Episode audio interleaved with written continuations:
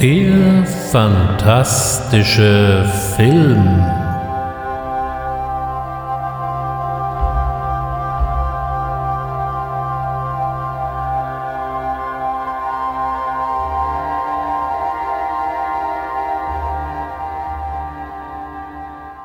Herzlich willkommen beim fantastischen Film und heute habe ich mir ein Werk vorgenommen, von dem Stephen King gesagt hat, dass es der härteste und originellste Horrorfilm des Jahres sei.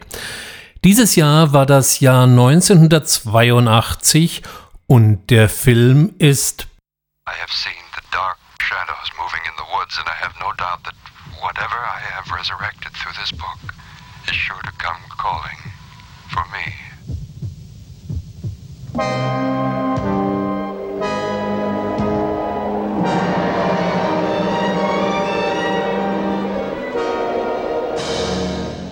Evil Dead oder der deutsche Titel lautete eben Tanz der Teufel.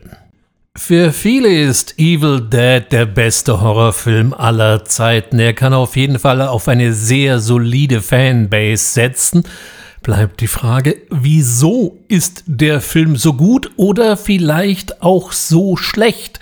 Das gilt es doch mal ein bisschen näher zu durchleuchten. Außerdem galt er ja lange Zeit als verboten indiziert, weil gnadenlos gewaltverherrlichend und dem deutschen Strafrechtsparagraphen 131 entsprechend.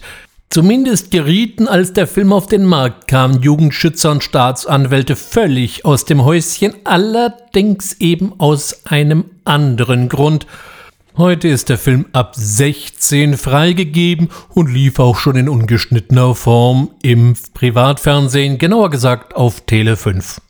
Außerdem gibt es ja auch noch eine Neuverfilmung aus dem Jahr 2013, die auch im Deutschen den Titel Evil Dead trug. Und auch hier lohnt es sich mal einen Blick darauf zu werfen. Das heißt, wir haben wieder einmal viel vor. Und wie immer, wenn es viel zu erzählen gibt, mache ich es mir einfach und fange einfach mal am Anfang an. Ende der 70er beschlossen Sam Raimi, Robert Tabbert und Bruce Campbell einen Film zu drehen bzw. ins Kinogeschäft einsteigen zu wollen.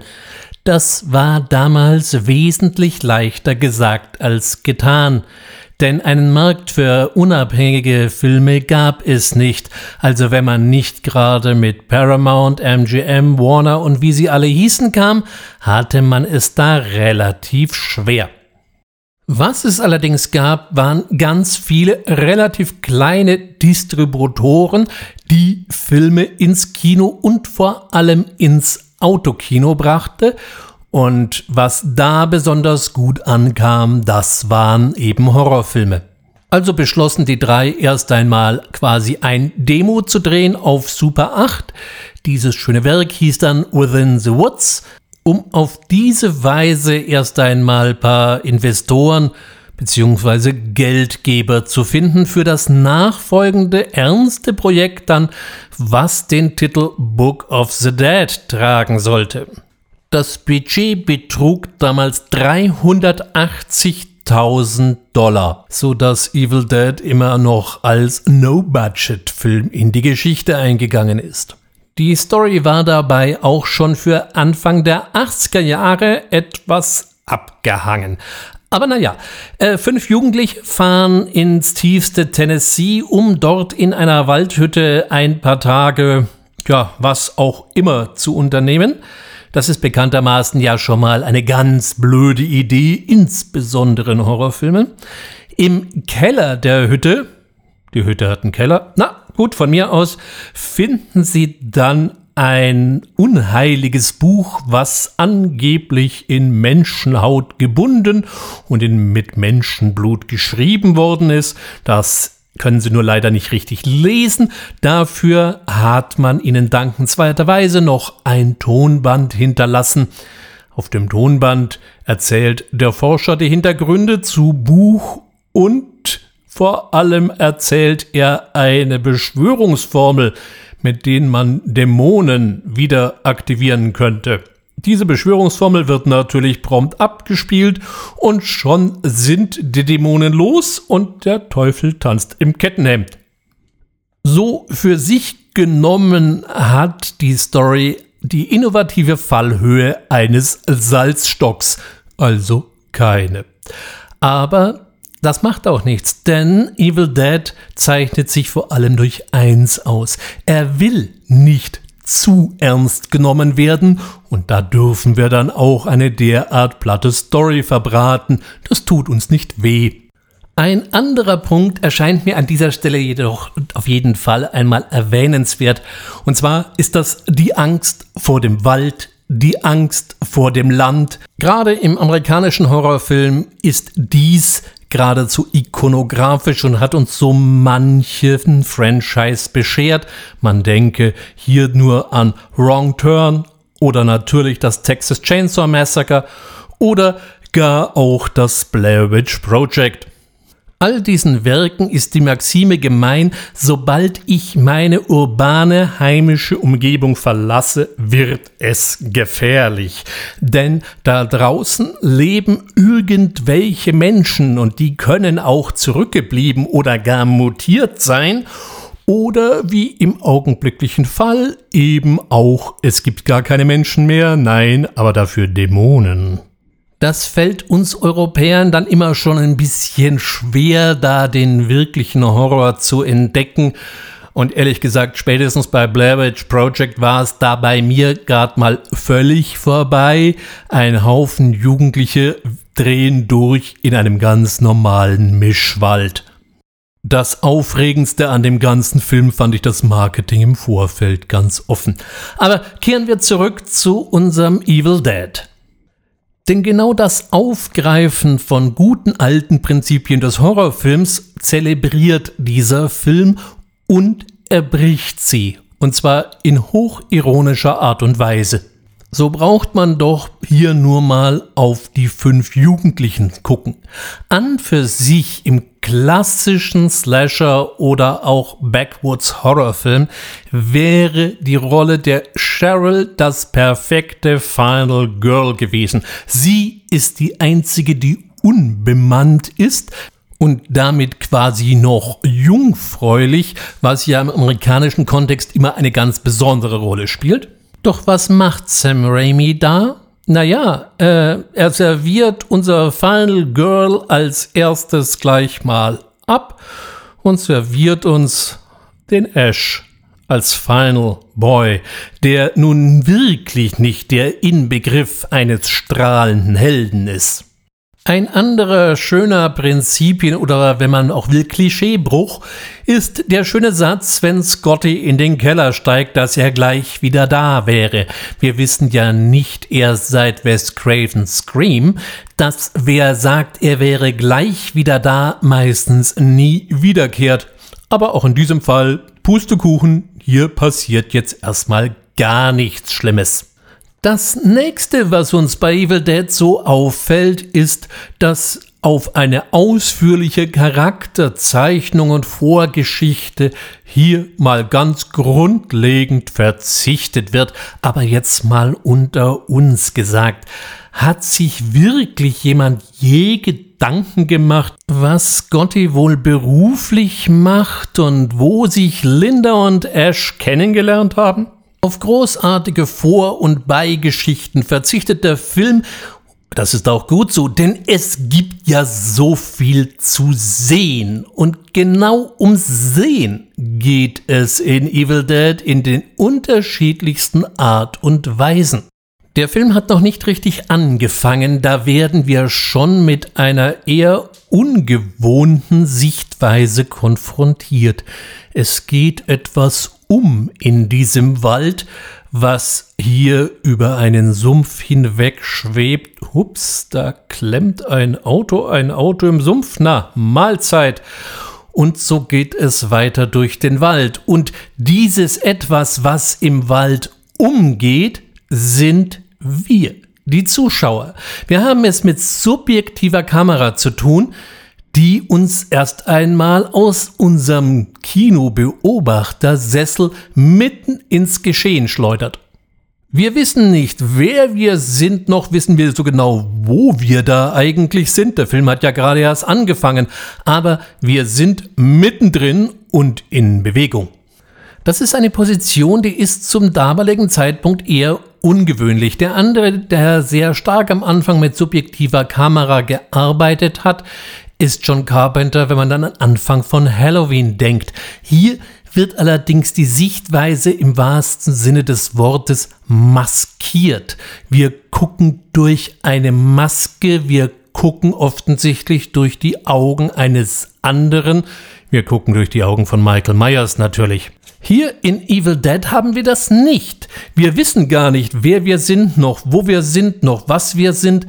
Wir schweben einfach so und beobachten sehr schnell das Auto, was sich hier durch unseren Wald hin zu unserer Waldhütte nähert.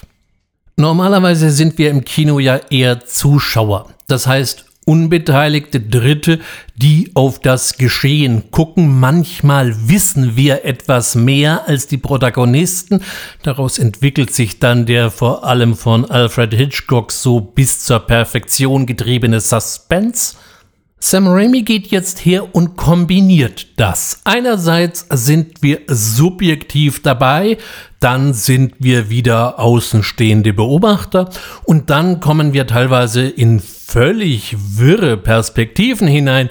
So zum Beispiel, wenn aus ominösen Gründen die Falltür zum Keller aufschlägt, dann guckt der Zuschauer plötzlich vom Keller aus auf die Protagonisten so als wären wir unversehens wieder etwas, was im Keller haust. Das war nicht nur für den Horrorfilm der damaligen Zeit ein durchaus neuer, innovativer und hochdynamischer Ansatz. Und anders als bei Carpenter, der das Mal einsetzt, spielt Raimi immer wieder diese Karte. Immer wieder werden wir aus der bequemen Beobachterposition herausgerissen und quasi optisch in das Geschehen auf der Leinwand integriert. Das Thema Sehen und Beobachten spielt im ganzen Film eine doch nicht unerhebliche Rolle. Und so kann man es auch garantiert nicht als Zufall ansehen, dass Ash seiner Angebeteten ausgerechnet eine Lupe schenkt. Und in dieser einzigen eher romantischen Szene, was macht er? Er durchbricht die ganze Szenerie durch eine Ansammlung von Augen-Close-ups ganz eng hintereinander. Die beiden schauen immer aufeinander, wobei wir allerdings eben nicht das aus der Totale machen, sondern immer unmittelbar nur die Augen sehen. Auch diese Szene könnte man als Reminiszenz an Luigi Fulkin sehen, dessen Augen-Close-ups ja geradezu sein Markenzeichen sind. Übrigens waren sie dies auch schon vor seinen diversen Horrorfilmen, die ja erst später in den 80ern folgten. Überhaupt, Reminiszenzen gibt's in dem Film durchaus. Eine der für mich amüsantesten ist die, wenn im Keller am Arbeitsplatz des verschollenen Archäologen oder Altertumsforscher das zerrissene Plakat von The Hills Have Eyes, der Hügel der blutigen Augen von Wes Craven hängt. Überhaupt ist der Keller so ein Ding für sich, angesichts der doch ziemlich geschlamperten Hütte, um es mal etwas süddeutsch zu formulieren, muss man sich schon wundern, was für ein fundamentaler Keller diese Hütte hat. Man kann dies durchaus auch allegorisch sehen, dass alles, was eben triebhaft böse und verdrängt ist, möglichst im Keller bleibt. Oder besser gesagt, dort bleiben sollte, denn hier finden Ash und Scotty jenes ominöse Buch, was sich durch durchaus geschmackvolle Illustrationen und eine außerordentlich schwer zu deutende Handschrift auszeichnet. Damit wäre es ja nicht so schlimm, wenn da nicht noch das Tonband wäre. Das ist auch eine Neuerung. Die Gefahr geht hier nicht unbedingt vom Buch, sondern von einer neumodischen Tonkonserve aufs. Auf diesem Band erzählt nun der jener namenlose Archäologe und Altertumsforscher, der in der Hütte das Buch erforscht haben möchte, die düstere Geschichte dahinter. Und nachdem das Band etwas unglückselig vorgespult wurde, ertönen jene beschwörenden Worte, die man hätte besser mal nicht aussprechen sollen.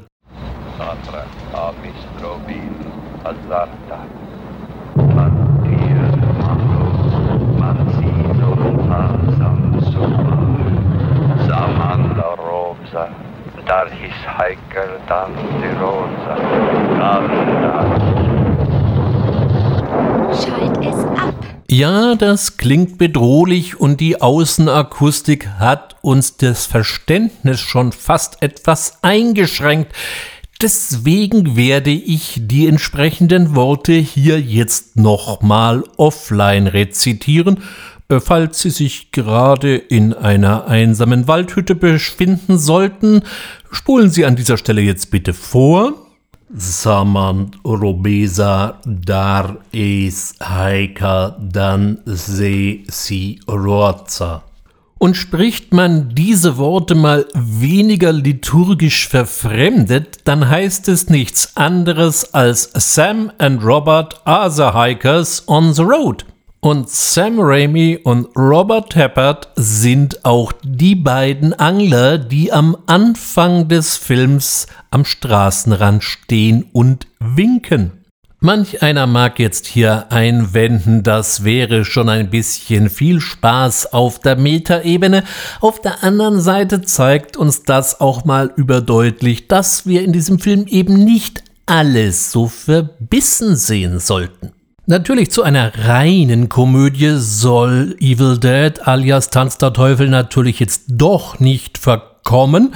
Und so haben wir natürlich streckenweise auch recht düstere und wahrhaft horrormäßige Passagen, bevor auch dies wieder allmählich in Ironie kippt und überzeichnet wird. So ist Cheryls Flucht in den Wald und ihre anschließende Vergewaltigung durch Bäume zumindest nicht besonders nett und bis heute originell, aber wenn später Linda sich zu einem infantilen Kicherdämon entwickelt, der ebenso lästig wie gewalttätig ist, dann hatte ich ja zunächst einmal die Idee, dass man sich hier bei Larry Cohens und seinen Monsterbabys verneigt. Allerdings hat Betsy oder Elizabeth Baker, die die Linda spielt, später erzählt, sie hatte sich dieses infantile Gekicher selber ausgedacht, was dann Sam Raimi gerne aufgenommen hätte.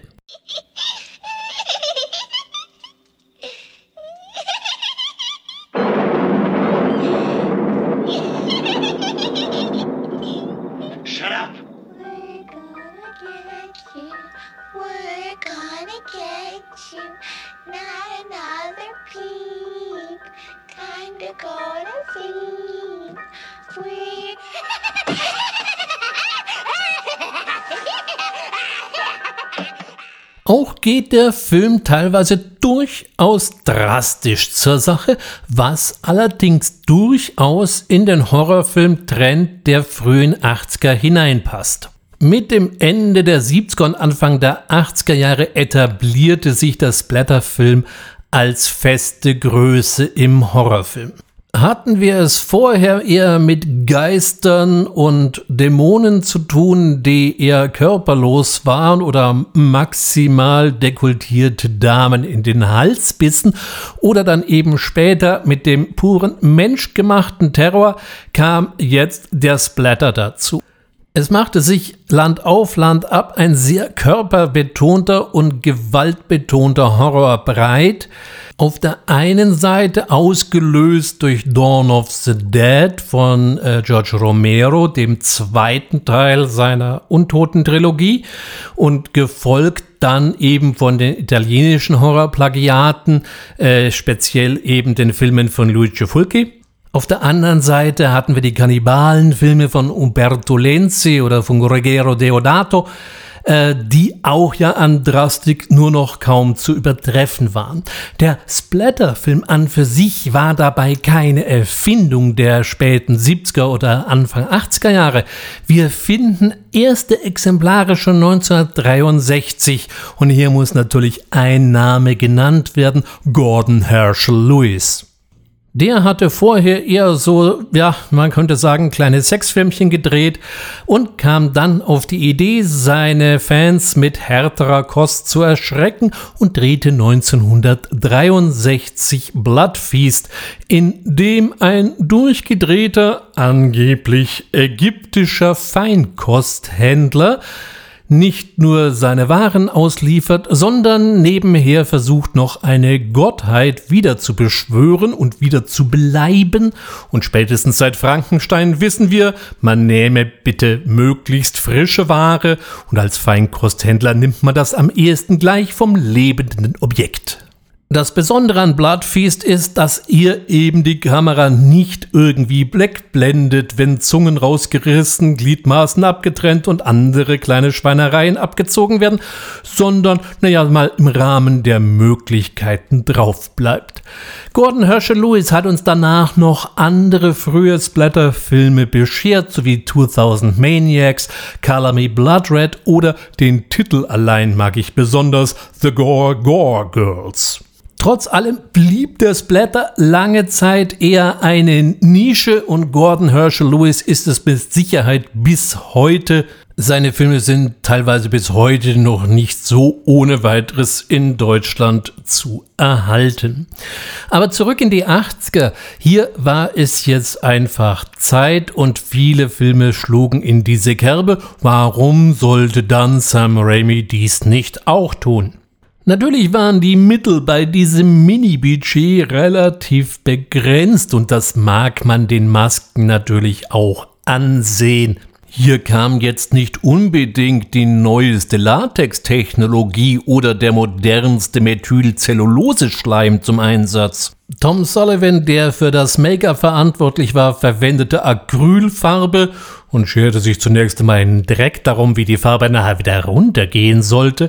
Oder auch die effektvollen Kontaktlinsen müssen für alle Beteiligten eine ziemliche Tortur gewesen sein, weil sie nämlich unnachgiebig waren und vor allem komplett undurchsichtig, so wer auch immer diese Kontaktlinsen tragen musste, erstmal gar nichts mehr sah. Für die Zuschauer gab es entsprechend viel zu sehen, wieder eben das Stichpunkt sehen und wenn am Schluss eben Ash vor einem Spiegel steht und sich dieser Spiegel offensichtlich in eine Pfütze verwandelt, ist man sich klar, hier ist nichts, wie es zu sein scheint. Und so wird es zunehmend surrealer und durchgeknallter, was die gesamte Optik angeht. Da kippt schon mal die Kamera ins Schräge. Übrigens schon mal aufgefallen, während des gesamten Films steht die Wanduhr und zwar mit ausgeschlagenem Pendel. Wer sich mit besessenen Dämonen rumschlagen muss, für den vergeht die Zeit eben entsprechend langsamer, vor allem wenn diese Dämonen eine Motorik an den Tag legen, dass sie wegen Unfähigkeit aus der Augsburger Puppenkiste rausgeworfen worden wären. Aber jetzt bäumt sich quasi die gesamte Hütte auf, es blutet in die Glühbirnen und ein Grammophon spielt zur Abwechslung mal wieder eine fröhliche Charleston-Weise.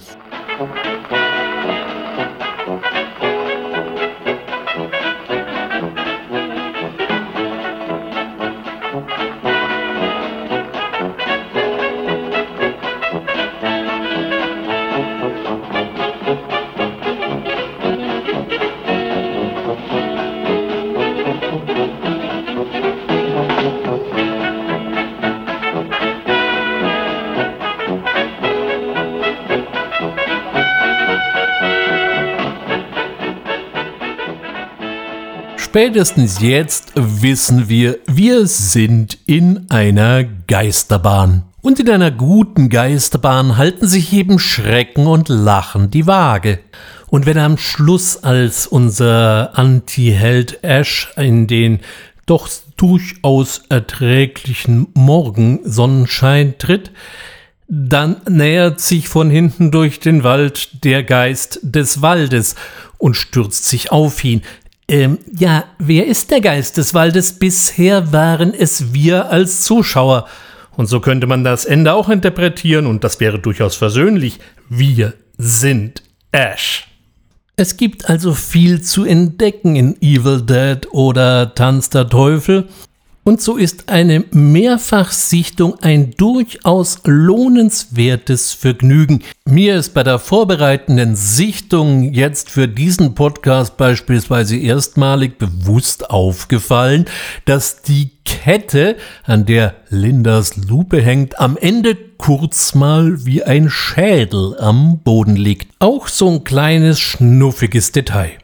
Wer meinen launigen Ausführungen bis hierher gelauscht hat, wird sich mit Sicherheit fragen, wie es dann bitte zu der Legendenbildung um Evil Dead kam, dass es ein gar so schlimmer, haftiger, alles zersetzender, jeden verstörender Horrorfilm sei.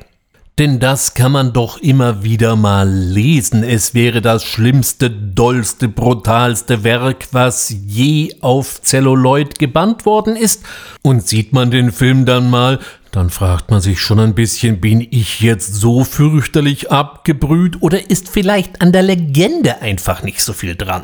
Vor allem, was hat die deutschen Behörden eigentlich dazu getrieben, dieses eigentlich doch ganz vergnügliche Werk auf Jahrzehnte wegzusperren, zu indizieren, zu beschlagnahmen, als wäre es wirklich der Teufel in kleinen Dosen? Und hier lohnt sich mal ein Blick in die Zeitgeschichte. Denn Anfang der 80er und in Deutschland kam der Film 1984 in die deutschen Kinos und, und das ist in diesem Zusammenhang nicht ganz unentscheidend, auf Video raus.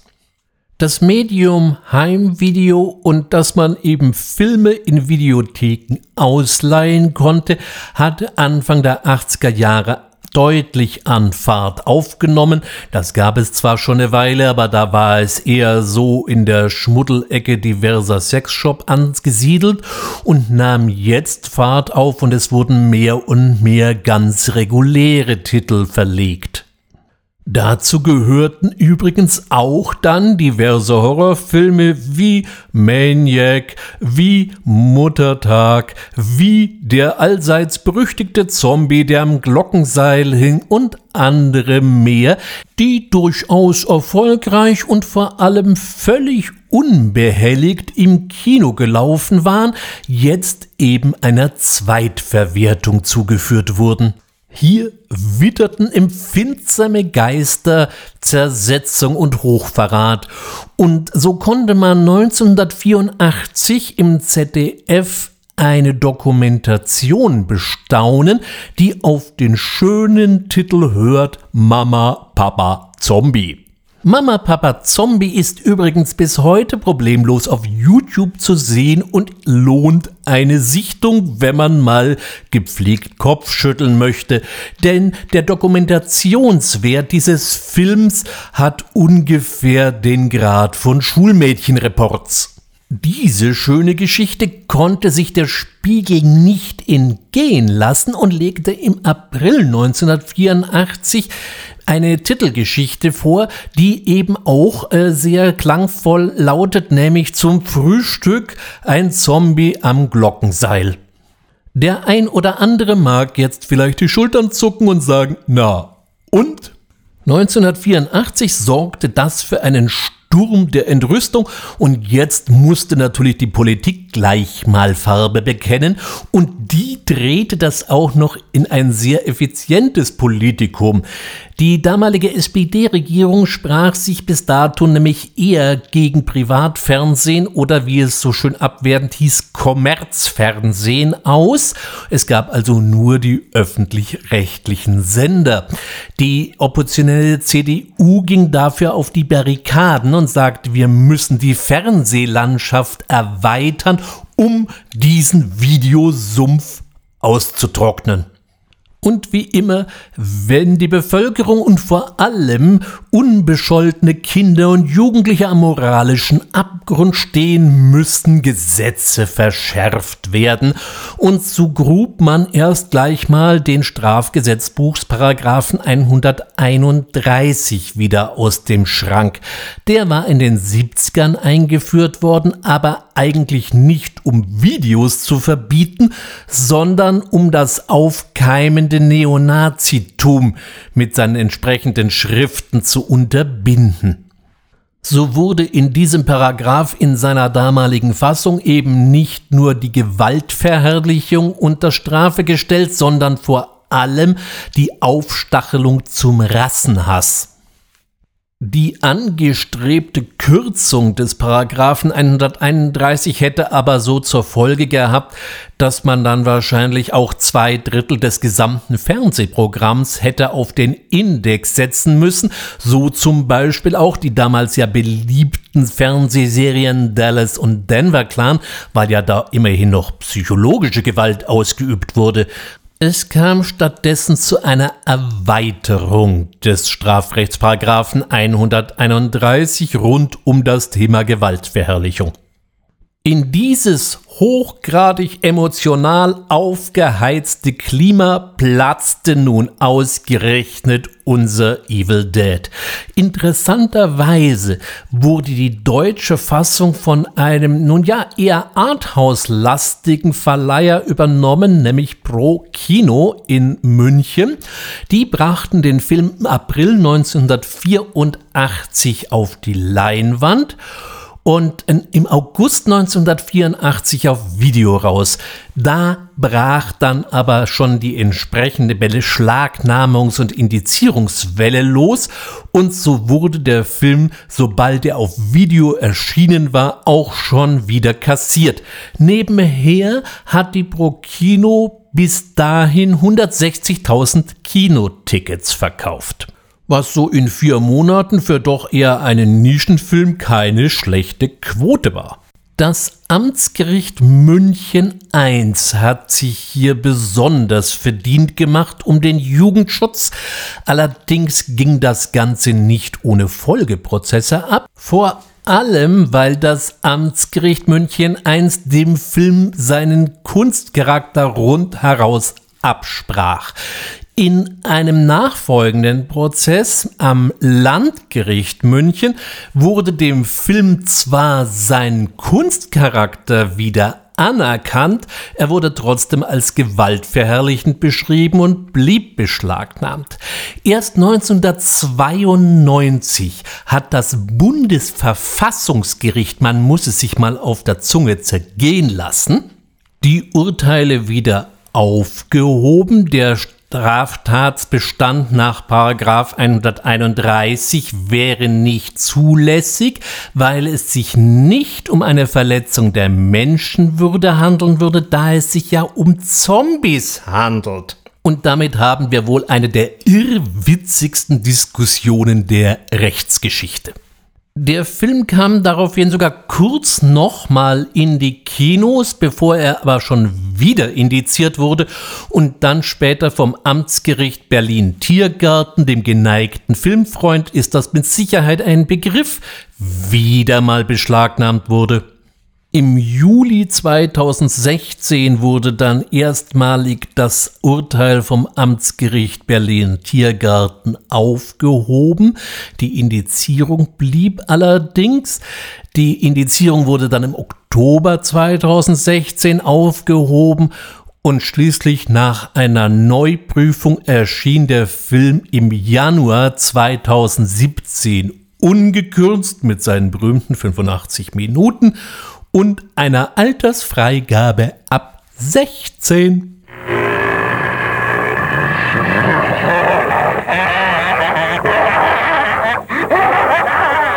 Im Nachhinein ist diese Praxis eigentlich nur dadurch zu verstehen, dass es damals überhaupt nicht um Film und Kunst und Menschenwürde ging, sondern um ein neues und vielen eben nicht ganz geheures Medium, das war Video.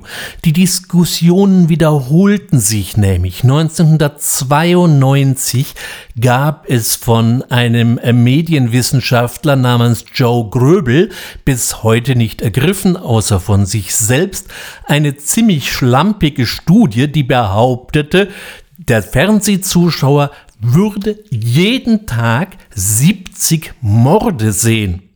Also das würde er gerade oder hätte er 1992 gerade mal geschafft, hätte er 18 Stunden sämtliche Programme, die damals angeboten wurden, gleichzeitig gesehen und dann wahrscheinlich auch nicht immer.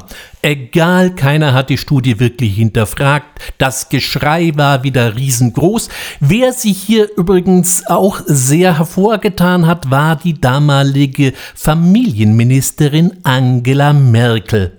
Und ein paar Jahre später gab es wieder eine ganz ähnliche Diskussion, damals ausgelöst durch den Amoklaufs eines Schülers in Erfurt, der da seine halbe Schule entvölkern wollte gab es ja dann das Geschrei und man hatte sofort die entsprechenden Schuldigen an diesem unglückseligen Geschehen identifiziert. Das hieß damals dann eben Killerspiele. Keiner wusste bis dahin, was Counter-Strike ist. Danach wusste es garantiert jeder. Zumindest hatte jeder damals dann eine Vorstellung, was das für ein alles verderbendes Videospiel sei, auch da stand die Bevölkerung und die von mir vorhin schon eben mal unbescholtenen Kinder und Jugendlichen am moralischen Abgrund. Am Rande sei übrigens jetzt nochmal bemerkt, dass es übrigens dem Sequel Evil Dead 2 auch nicht viel besser erging. Noch Widersprüchlicher wirkt zumindest auf mich diese ganze Verbots- und Indizierungspraxis, wenn ich auf das Remake schaue, was Fedo Alvarez ja schon 2013 auf den Markt brachte.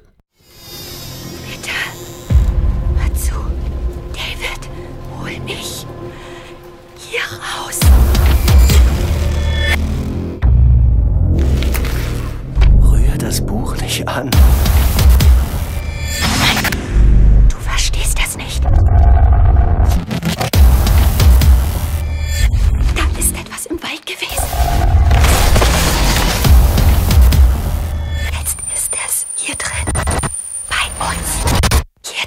Schon 2012 verdichteten sie die Gerüchte, es gäbe ein Remake von Evil Dead und Sam Raimi und Bruce Campbell und Robert Tappert würden auch dieses wieder zumindest produzieren.